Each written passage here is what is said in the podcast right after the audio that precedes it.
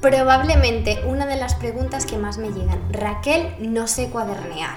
¿Qué hago? ¿Cómo lo hago? Yo te veo en Instagram y me parece tan guay, tan interesante, pero yo no sé, yo no puedo. Entonces vamos a acabar con estas limitaciones de no saber cuadernear. Bienvenidas y bienvenidos a Primero Yo, en este lugar donde hablamos de cosas que nos incomodan, de barreras que nos encontramos en el camino, de cómo conocernos, potenciarnos, descubrir esa magia tan increíble que llevas dentro y que solo la tienes tú y de cómo aprender a querernos. Si no me has escuchado nunca, yo soy Raquel.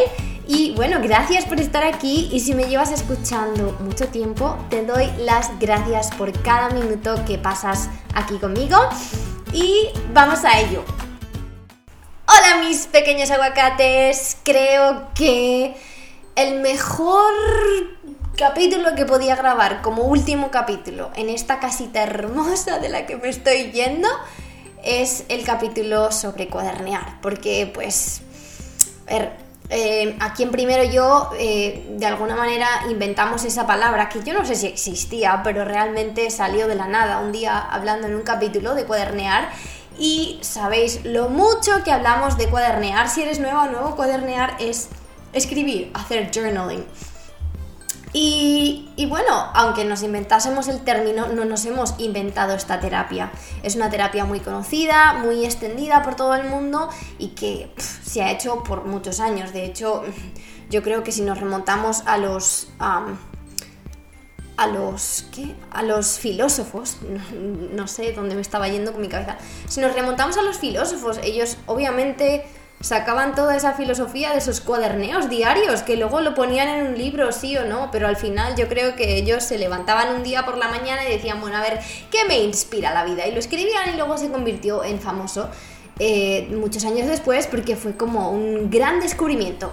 ¿Qué pasa? Que quizá esa gente estaba más conectada con otros planos que nosotros hemos desconectado. No lo sé, puede ser. Pero lo que sí te puedo decir es que eran humanos como tú y como yo y que no necesariamente tenían ninguna capacidades que tú no tengas o que yo no tenga. Entonces vamos a, como si fuera este un regalo, vamos a abrir el papel y a ver qué es lo que tiene dentro esto de cuadernear. Vas a ver cómo sí está a tu alcance y es más sencillo de lo que tú te crees. Lo primero que te quiero contar es que cuadernear es una herramienta para la salud mental increíble y que si no la estás usando, te estás perdiendo un poquito del gran potencial que tienes.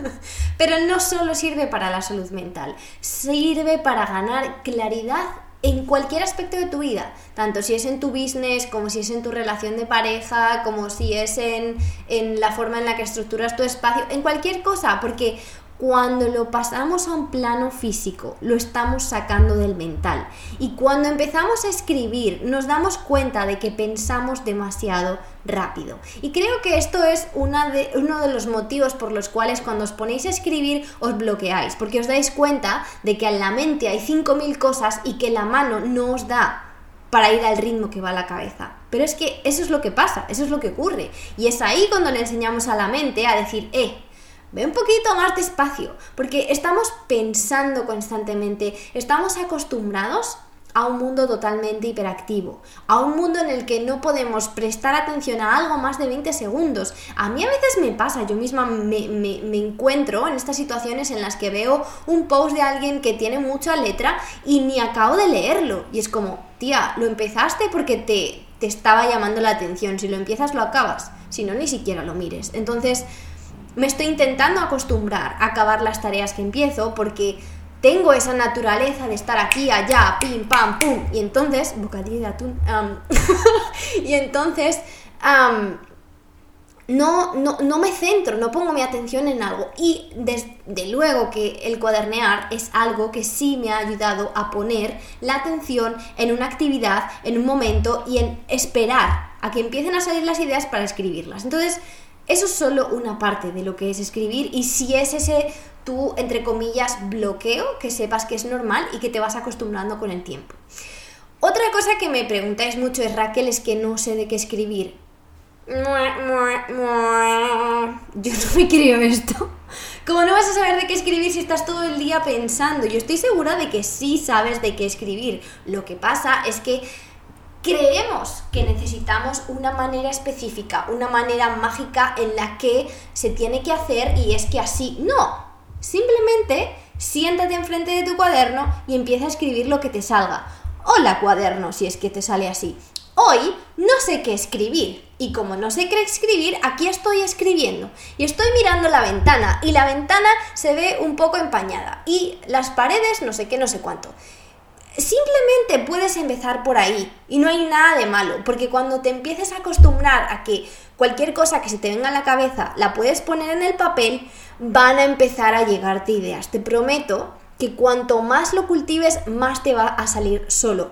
Y no tienes que ir al papel con ninguna expectativa de, wow, hoy me voy a quitar todos mis problemas con el papel. No, porque aparte de que es algo que funciona obviamente como todo, con la constancia yo hoy haciendo la limpia de la mudanza he tirado como... Os juro que no quería tirarlos todos, pero he tenido que tirar algunos porque os juro que he tenido que tirar como 10 cuadernos porque tenía como, no sé, más de 20. Entonces, yo es que tiendo a escribir y reescribir lo mismo y hacer esquemas y volver a hacerlos y quizá lo mío es una exageración, no tienes por qué llegar ahí. Pero entonces, el escribir te va a dar claridad mental en el aspecto que sea. No tienes por qué seguir una, una estructura, ni una manera, ni nada. Pero sin embargo, existen estrategias. Por ejemplo, vamos a hablar de las estrategias. Estrategia número uno. Elige un tema. Elige un tema del que quieres hablar. Por ejemplo, hoy voy a hablar de, no sé, la relación con mis padres. Mañana voy a hablar de los colores que me gustan. Al día siguiente voy a hablar de la ropa que me pongo. Y al día siguiente voy a hablar, no sé, eliges temas y vas escribiendo. Y simplemente empiezas a escribir a ver qué es lo que te sale. Estrategia número 2. Encuentra preguntas que alguien haga o temas de los que estés leyendo en el momento y utiliza esos temas para escribir. O por ejemplo, yo suelto muchas preguntas desde esas preguntas que yo he suelto o desde esos eh, ejercicios que os pongo para cuadernear, ahí lo tenéis. De hecho, algunos ejercicios se pueden repetir porque os vais a dar cuenta de que lo que hoy contestas a una pregunta, dentro de seis meses vas a contestar otra. Si, por ejemplo, hace, no sé si hace un año o más, creo que sí, hace como un año y medio o algo así, hicimos el ejercicio de los valores. ¿Cuáles son tus valores? Puedes volver a ese ejercicio, volverlo a repetir y te aseguro que te van a salir cosas diferentes. O incluso, cuando, por ejemplo, hablando del tema del podcast anterior, cómo vivir desde la autenticidad, entonces, ¿por qué no te preguntas eso a ti? ¿Por qué no te preguntas, ¿Cómo vivo mejor o cómo vivo desde mi autenticidad? ¿Qué evita que viva desde mi autenticidad? ¿Qué es la autenticidad para mí? Eh, ¿Cómo puedo conectar con mi esencia? Todas esas preguntas, vivir desde la pregunta es mucho mejor que vivir desde la conclusión, porque al final la conclusión que estás sacando de cualquier cosa es un juicio, es una manera de ver la vida que tú te has puesto y que tú has decidido que eso es así. Pero si viviésemos más desde la pregunta, podríamos expandirnos muchísimo más. Entonces, ¿qué tal si encuentras preguntas a todas las afirmaciones que te haces en la vida? Y esto sería la estrategia número 4, encontrar preguntas a cualquier afirmación que te haces en la vida y simplemente escribir sobre eso. Estrategia número 5. Esta es muy famosa, se llama Morning Pages. Las Morning Pages son simplemente...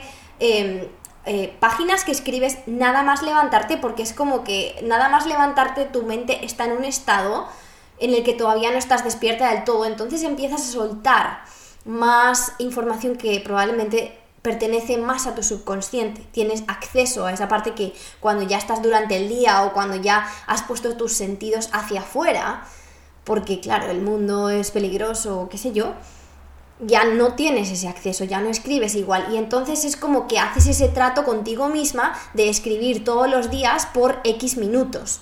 Pero realmente simplemente te pones el objetivo de escribir todos los días X minutos o X páginas. Y lo que salga, salió.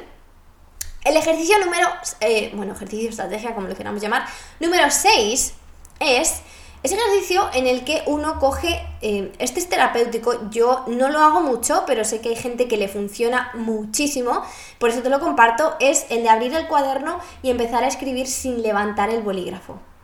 Em, o sea, literal, ya sean letras, ya sean dibujos, ya sean palabras, sin levantar el boli. Yo lo he dicho bien antes, no sé qué acabo de decir. Sin levantar el cuaderno, he dicho. Sin levantar el boli del cuaderno. El bolígrafo, el lapicero, la lapicera, yo ya no sé cómo lo llamáis en diferentes. en diferentes países, la pluma, con lo que sea que escribas, sin levantarlo del cuaderno. Puedes escribir un texto muy largo. ¿Qué pasa? Que esto hace que estés con la atención mucho más focalizada en lo que estás haciendo, porque tienes que centrarte en no levantar el bolígrafo, que es lo que normalmente harías para escribir. Entonces eso te trae muchísimo al presente, te, te hace estar en este momento y nada más. Por lo tanto, es un ejercicio también de mindfulness delicioso y hermoso. Y bueno, em, yo creo que te he dado bastantes, bastantes estrategias. Obviamente podemos añadir aquí el escribir sobre cualquier cosa que te esté, mm, no sé, molestando o em, eh, hacerte el plan del día, hacerte el plan del mes, escribir sobre tus prioridades.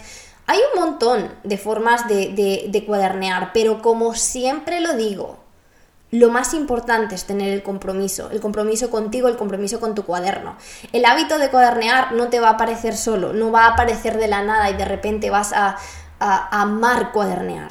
Cuando ya lo has hecho muchas veces te das cuenta de lo mucho que te sirve y tú quieres volver a ello, pero al principio necesitas ese compromiso, necesitas el decir, venga, voy a ponerme, mm, aunque sea lunes, miércoles y viernes, pero cada lunes, miércoles y viernes te pones a cuadernear y no importa la excusa y no importa que me digas solo tengo cinco minutos, pues cinco minutos. A lo mejor estás haciendo un curso, a lo mejor estás escuchando un podcast, lo que sea, lo haces. Por ejemplo, eh, mis cursos, eh, la mayoría de ellos eh, vienen con preguntas. ¿Por qué? Porque a mí me gusta que después de que hayas hecho el ejercicio, tú te preguntes. Esas preguntas las puedes escribir y las puedes hacer en un cuaderno o puedes imprimirlos en el caso de que yo te haya dado cuadernillos. Todas esas preguntas que hace, por ejemplo, las personas que acaban de, que van a terminar em, Llénate de amor, esas preguntas que han hecho durante el curso según iban escuchando los vídeos, cuando pase, no sé, seis meses, van a responder algo distinto. ¿Por qué? Porque en el momento de hacer el curso tu conciencia está en un lugar. Cuando acabas el curso, después de haber recibido toda la información, tu conciencia está en otro lugar. Cuando ya has aplicado en tu vida diaria todo ese conocimiento, tu conciencia está en otro lugar. Entonces, después de seis meses, empiezas a ver la vida con otros colores, con otros ojos. Y esas mismas preguntas que ya hiciste, si es que en algún momento has hecho algún curso, pueden ser maravillosas. Yo de hecho hoy he arrancado algunas hojas de algunas páginas que tenía antiguas de preguntas que había respondido y pensé, mm, qué bueno sería volver a responder estas preguntas con mi situación actual, con quien yo soy en este momento. Entonces eso también lo podéis hacer, reciclar cualquier tipo de pregunta. Y hoy te voy a hacer una pregunta que puedes contestar en cualquier momento, ¿quién soy yo? Quién soy yo para mí, no desde las lentes de otras personas, sino desde mis lentes desde adentro. Es una pregunta que parece muy fácil y siempre acabamos poniéndonos títulos y rótulos, pero ¿quién eres tú? ¿Mm? Eh, y bueno, em, yo creo que si uno se compra un cuaderno que ya viene con las preguntas, pues obviamente te resulta más fácil porque es simplemente decir, bueno, voy a abrir el cuaderno y voy a contestar las preguntas que me vengan. Ahora, yo no siempre he sido partidaria de esto porque yo tengo que resonar con la persona que me hace las preguntas. No sé por qué, yo hay preguntas que me resultan como medio raras, pero también es cierto a lo mejor a mí me gusta más la escritura libre y hay personas que sí prefieren comprarse cualquier tipo de libro que venga solamente con preguntas para, pues, al final siempre se saca algo de las preguntas y si uno intenta cada vez ir más... más allá, más en profundidad, no cosas tan como, ¿cómo te sientes hoy? Ah, pues estoy bien. No, mira dentro de ti, siéntete, qué te duele o qué te ha pasado hoy. Intenta como ir un poquito más allá, no solo al nivel de la superficie, sino un poco más allá, porque es de esa manera, eh, yo creo, que vas a poderle perder miedo al papel en blanco. Cuando sabes que te puedes explayar, ir más allá, ir en profundidad y que no importa si muchas veces no tiene sentido. Entonces estos cuadernos que vienen con preguntas también son poderosos y de hecho una de mis formas favoritas el saber que en luna nueva cuaderneo de una forma y en luna llena de otra, mm, a mí me llena muchísimo. También se puede cuadernear con tu propia luna, también puedes cuadernear con la luna en cada signo, con una agenda lunar como la que nosotras, Desiree yo, sacamos a principio de año, que de hecho esto me recuerda que ya estamos a mitad de año, mitad de agenda, por lo tanto la agenda bajará, si no es esta semana, la siguiente, a la mitad de precio, porque ya la mitad del año se ha ido, pero todavía estás a tiempo para poder conectar con la luna, para poder cuadernear con la luna y de hecho hemos recibido súper, súper buen feedback de las chicas que están haciendo eh, este cuaderno de la luna, porque no solo cada luna viene con un tema distinto, sino que estás aprovechando la energía del momento para hablar de ese tema, que obvio dependiendo de tu carta astral te va a afectar un poco más o menos el tránsito que haya en el cielo, pero siempre de alguna manera se va a avivar. Y es que cuando empiezas a cuadernear con la luna empiezas a prestar atención a tu alrededor y es como, tío, ¿es en serio que esta luna iba de, no sé, de las relaciones con el exterior y de repente mi exterior cambia. Eh, son esas cosas tan locas que, empiezan, te empiezas a dar cuenta cuando empiezas a cuadernear con la luna. Entonces, esto de la luna no solo le añade un tema ya de por sí para, para poder cuadernear, sino que sabes que cada dos semanas hay una luna diferente, luna nueva, luna llena, luna nueva, luna llena. Entonces sabes que cada dos semanas vas a hacer tu ritual vas a sentarte a cuadernear con la luna sobre un tema específico y, esto es una parte muy importante em, de cuadernear, el convertirlo en un ritual. Entonces, hasta aquí, ¿cuáles son las claves para cuadernear?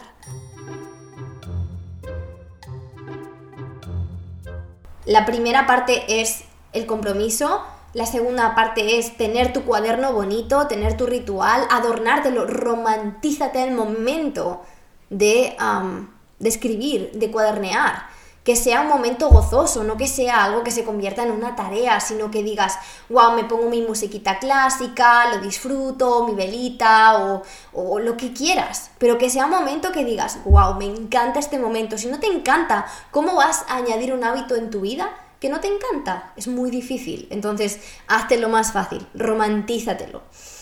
Y, y bueno, simplemente saber que esas habilidades se van a desarrollar con el tiempo. Confía en ti, confía en tu capacidad de acceder a ello. Cuadernear no es para mm, rumiar sobre tus problemas y volverlos a escribir, a escribir, a escribir y dejarte esa bola mental, como ese ovillo de lana que se hace cada vez más grande. No, esto no es para, para volver y volver y volver, sí para soltar, pero no para darle más importancia a tus problemas, no para crearlos más grandes, no para crear resistencia, porque entonces los hacemos más grandes. Ha de servirte como claridad, pero no para darte la, la para darte la, como decimos, como para darte la razón de, uy, mi vida es horrible, mm, no me gusta nada de lo que hago ni de lo que soy. Bueno, está bien que te sientas así, pero entonces utiliza esa información que está en el papel para ganar claridad y para decir, bueno, yo necesito ayuda aquí. ¿Dónde puedo pedir ayuda? ¿Cómo puedo cambiar esto? ¿Qué preguntas puedo hacerme para cambiar estas conclusiones sobre mí misma y sobre mi vida en este momento? así que bueno, yo creo que es una cuestión de empezar a cultivar esa capacidad creativa que sí que la tienes. Y ojo que no necesita ser un texto de ningún tipo. Puede ser un poema, puede ser una rima, puede ser un acrónimo, puede ser lo que te apetezca. Simplemente utiliza tu capacidad creativa hermosa que llevas dentro, de la que hemos desconectado por mucho tiempo las mujeres, porque se nos ha dicho que la única capacidad de creación que tenemos es un proyecto en concreto o un bebé o lo que sea, cuando tu capacidad creativa es ilimitada. Así que por favor, utilízala, nútrela, nutre tu útero, nutre tu corazón. a través de la creatividad y cuadernear es una forma muy útil para hacer esto. Espero que te haya gustado este podcast que tanto me habéis pedido. Me encantaría que me compartieseis cómo os ha ido, qué es lo que más os ha gustado, cómo os va el proceso, que me compartáis vuestras fotos de los cuadernitos, de vuestro hábito de cuadernear y me encantaría verlo todo. De verdad que me encanta compartir el proceso con vosotras y vosotros. Sois amor. Gracias por estar aquí. Acuérdate de que cuando tú aprendes, el mundo aprende. Cuando tú mejoras, el mundo mejora. Y cuando tú te quieres, el mundo se quiere más. Gracias por estar aquí, gracias por brillar tu luz en el mundo. Todos y todas te agradecemos que brilles tu luz en el mundo. Te mando un beso gigante y nos vemos en el próximo episodio. Gracias por formar parte de Primero Yo. Por cierto, si te quieres añadir a la próxima edición de Llénate de Amor, te voy a dejar en la descripción del episodio la lista de espera para que te apuntes. Solo las personas que estén en la lista de espera van a tener acceso al descuento. Así que apúntate si quieres el descuento porque te espera un camino hermoso lleno de amor.